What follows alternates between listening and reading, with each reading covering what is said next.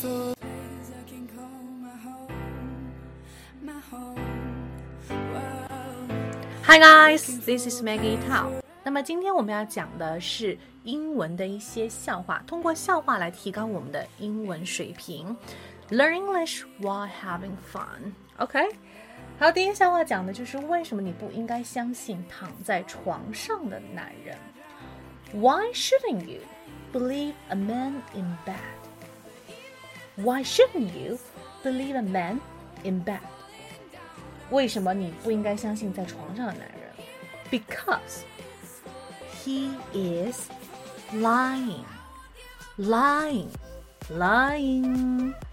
L Y I N G lying 本身哈，呃， 我们说说他说谎的时候，我们会用这个 lie L I E，对不对？那么当它是进行式的时候呢，它的现在分词是 L Y I N G。